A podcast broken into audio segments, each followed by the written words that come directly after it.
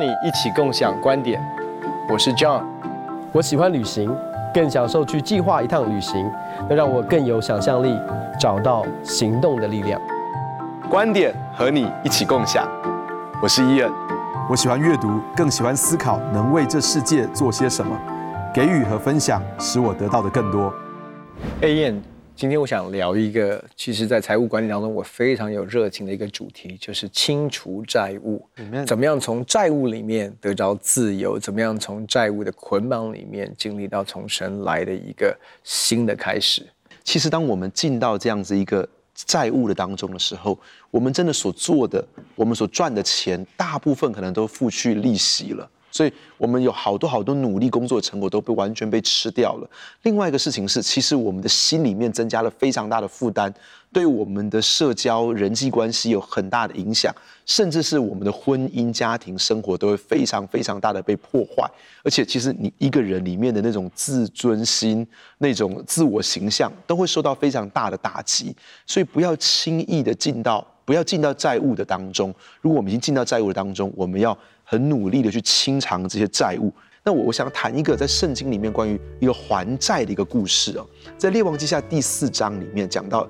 先知以利沙，有一个先知的门徒，他的他的太太哦，他的遗孀啊，其实因为这个先知的门徒已经过世了，他的太太就来求先知以利沙说：“以利沙，以利沙，你来帮助我。你知道我的先生是一个很敬虔的人，然后呢，他欠下很多债务，现在债主来要把我的两个孩子抓去当奴仆了。那么这个先知以利沙就跟他说：你家里面有什么？他说只有一瓶油。他就说你去你的邻居那边借很多空的器皿，很多空的容器，然后呢，尽量的借。”然后这些空的器皿来的时候呢，然后他就说把这个油倒到这个空器皿当中，结果他就一直倒一直倒一直倒，倒到完全满了，所有一切的器皿都满了，然后就把这些油拿去卖掉，然后来还债。其实这个故事里面其实告诉我们几件事情哦。第一个，我我我我读这个故事有个好奇，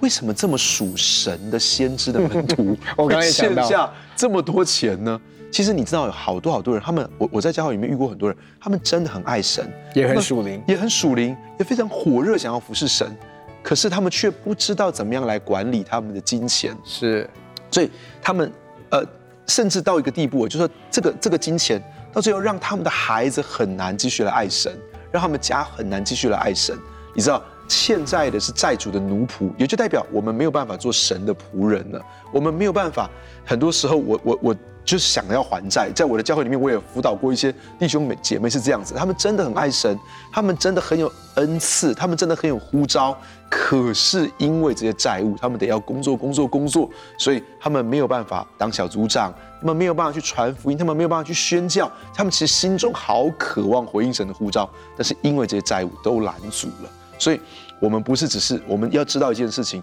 我们要把属灵的真理运用在我们的金钱管理上面，我们就不需要进到债务的当中了。第二个，其实，在债务当中真的会成为奴仆的。所以你看，看到这个这个债主要把他的两个孩子抓去当奴仆。嗯，好。那另外一个另外一个很重要的真理是，这个人先知门徒的妻子去哀求先知以丽莎。其实我觉得。当一个人进到债务当中的时候，他要把神放在第一位，是他要来呼求神，他要向神祷告。所以曾经你也提过这个事情。其实你在清偿债务的时候呢，你一定要照着神对财务的真理而行。很多人会认为我没有办法，我连我欠那么多债，我根本不可能十一奉献。嘿，或许就是因为我们一直没有照着神的方式在管理金钱，所以我们才会现在这个债务。所以如果我们现在想要，我们现在想要还掉债务。让我们这一次就照着神的方法来吧。是因为过去我们坐在我们生命的驾驶座上面，我们把自己的生命搞得一团糟。我们自己，我们我们现在欠的债务，一定是我们全权管理金钱嘛，对不对？一定是照着我们自己的想法，尽情的去管理我们的金钱，结果欠下了债务。那何不这一次就让神来掌权，让神告诉我们我们应该要怎么管理金钱？所以，如果我们欠债了，先从十一奉献开始，先从祷告开始。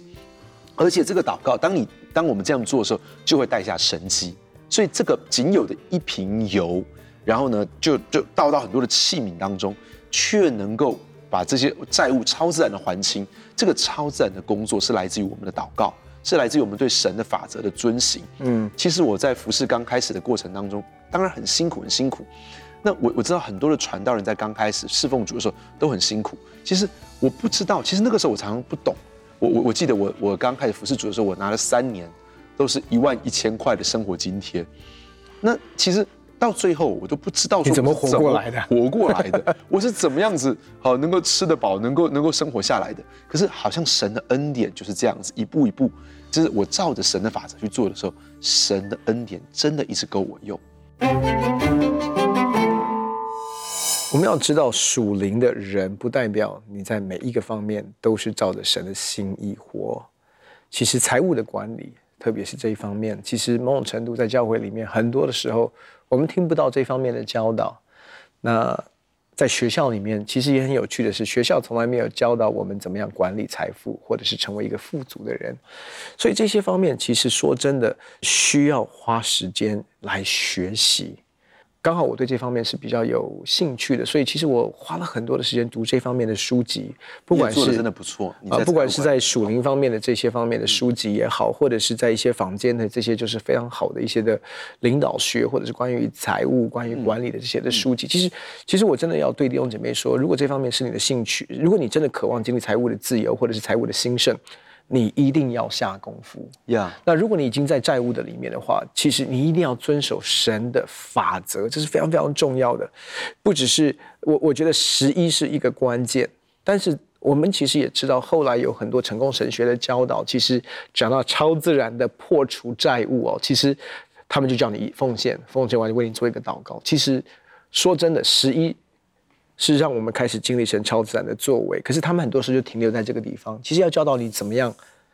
花费呀呀管理，或者是怎么样开始管理。其实我们没有一个人进入到债务是偶然的哦，每一个人进入到债务有很多很多的原因。有些人是因为经商失败啊，就背负了很大的债务；有很多人就是因为生活的模式、开销啊，花他们不应该花的钱。我甚至甚至有的时候，其实在一个比较成功导向的一个。呃，过去成功神学所带出来的一些教会的模式，有些人花他不应该花的钱，嗯，过他不一样不应该有的生活，为了要去 impress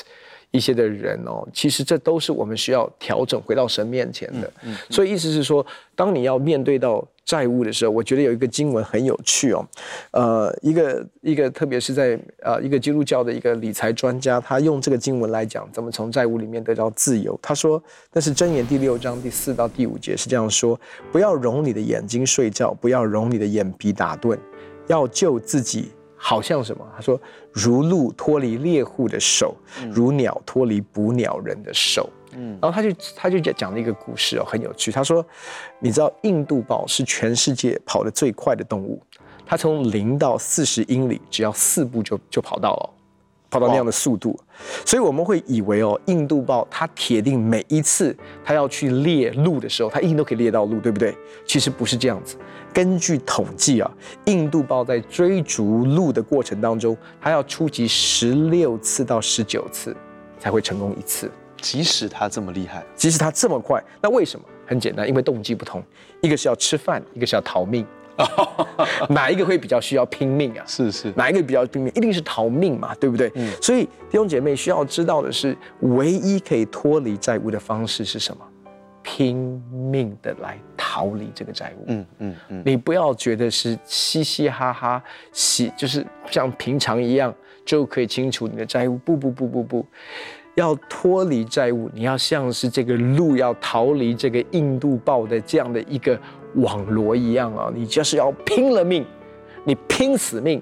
你都要朝着财务的自由的方向走，要不然的话，债务不是我。随随便便就清楚的，很多时候我们觉得超自然没有错，我们相信神超自然的恩典。可是我们很少去教导弟兄姐妹的是非常非常实际的，怎么样从你现在的生活的里面，你一定要调整，你一定要改变，而且是拼了老命的改变。Amen。拼了老命的是说，我不要过这样的过去的这样的生活，我不要这样的一个消费，我要在我的信用卡这所有东西当中，你都需要做改变哦。所以第一个方第一个方面我要说的是，你要停止你的消费。嗯嗯，你要看你在所有的消费当中，如果你过去习习惯用的是信用卡，对，或者是你有冲动消费的习惯，你一定要想尽方式做改变、做调整。我记得，我记得以前雅文姐小组，雅雅文的小组里面有一位姐妹，她就是因为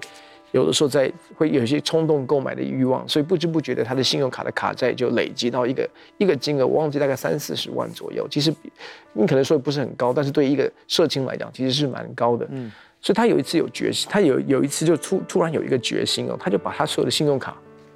有一次小组的时候带到我们家里面，嗯，然后就把信用卡给雅文，嗯，啊说这些信用卡你都拿走，我不要再用这个东西了。是，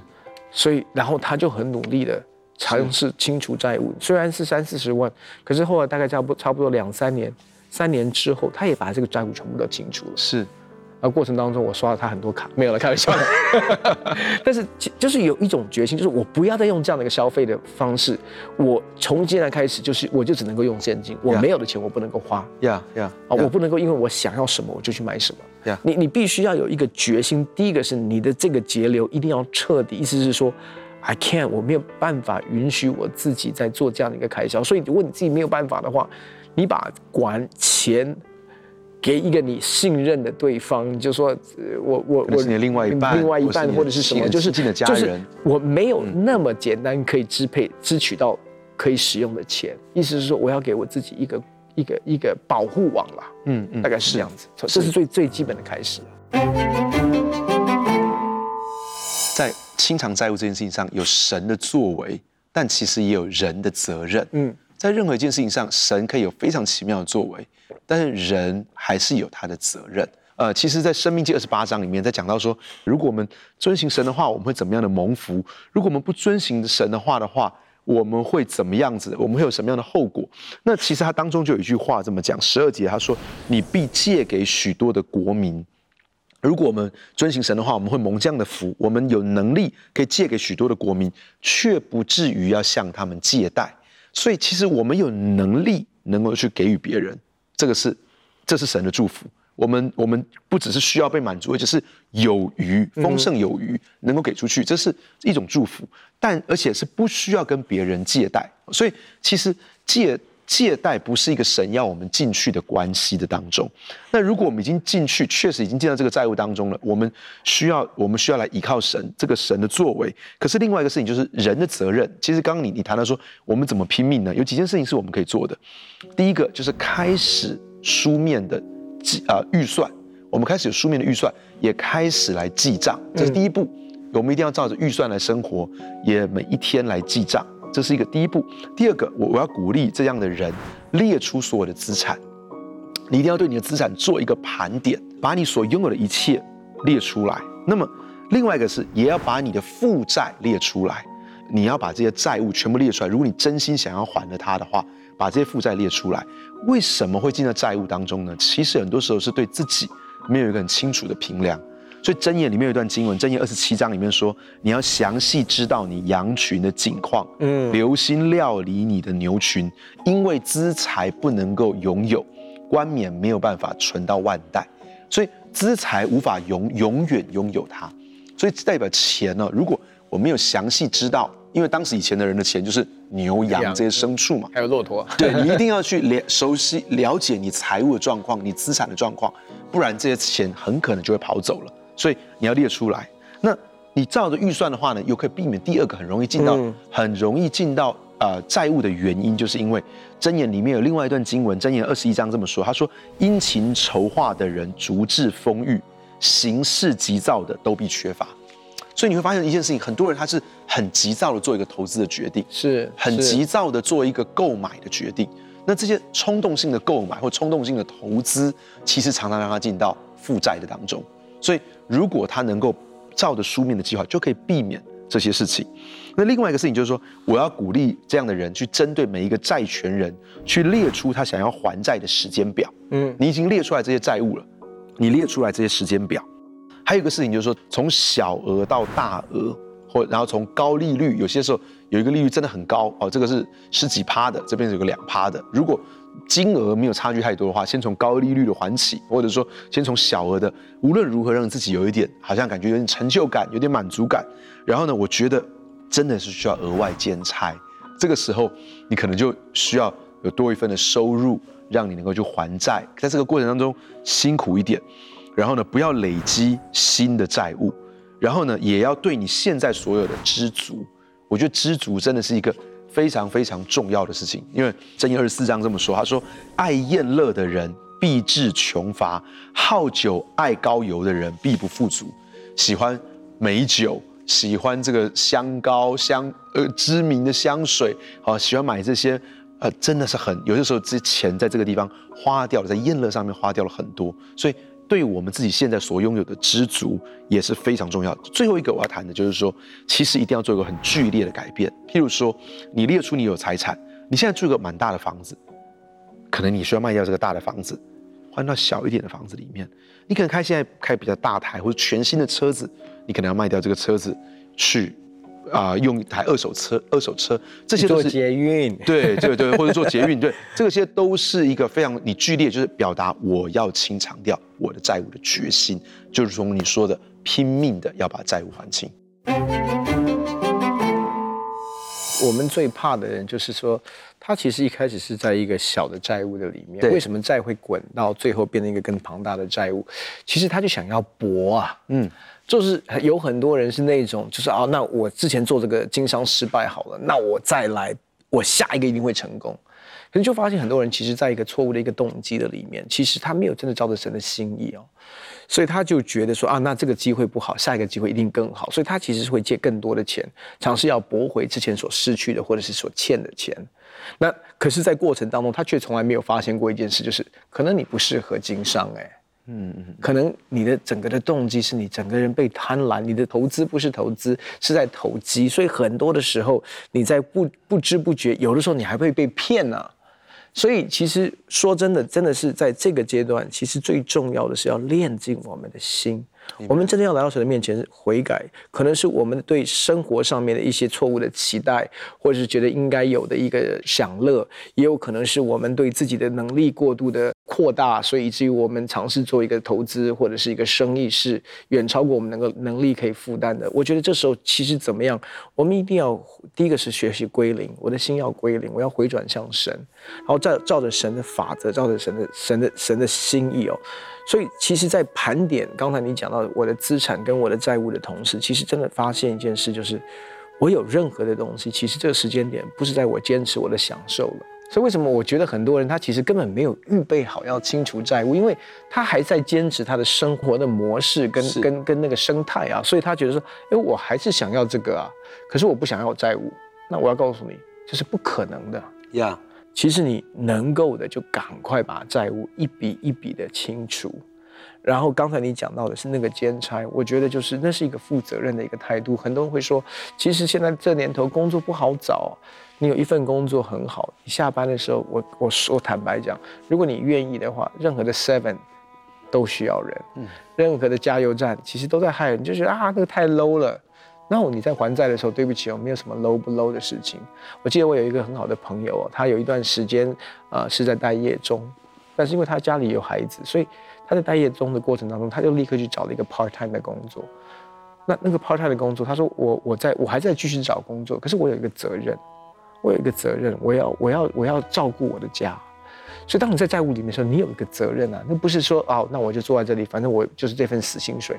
那。就求神你帮助我，没有错，神会帮助你，但是你一定要很积极的、很主动的，甚至非常辛劳的去开始兼差。当然，我说不是要付上你的健康的代价，或者是你的家庭，或者是婚姻的代价，但是你必须要去承担一些过去你你的享乐或者是错误的判断所带下来的一个结果，你必须要主动积极的去去面对。所以，当这些东西其实你都在。进行你都在做，而且你你你把你的花费已经减低到最低最低最低的时候，我真的相信，其实会有一个盼望进到你的环境的里面。嗯嗯，你真的会相信，其实神真的可以帮助你。我真的要说，那有有一股力量会进到你的里面。当你愿意与神同工的时候，你真的可以看见，接下来神会做那不可能做的事情。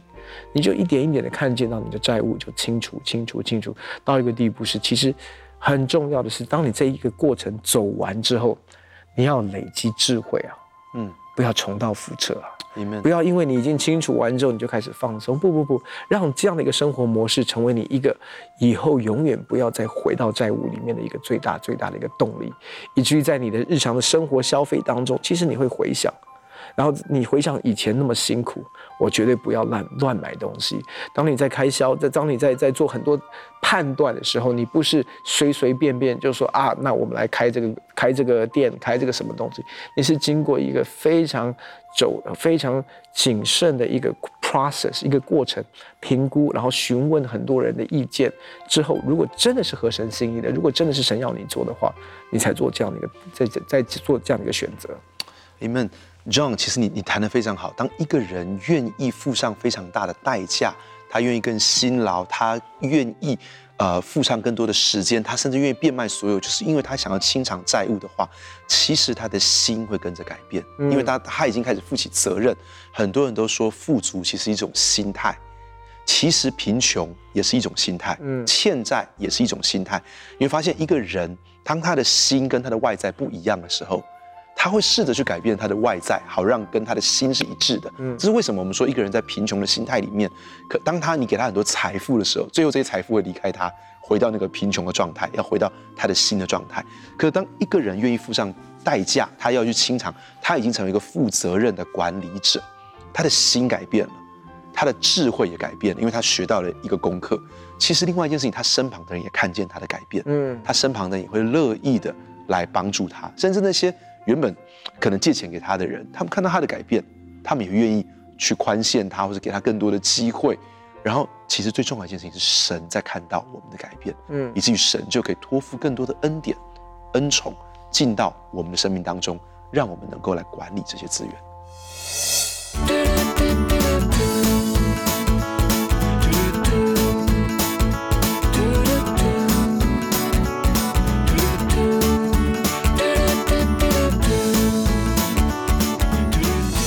很多人都渴望经历债务清除的神迹，却不知道这个神迹需要我们付上我们这方面的代价跟责任，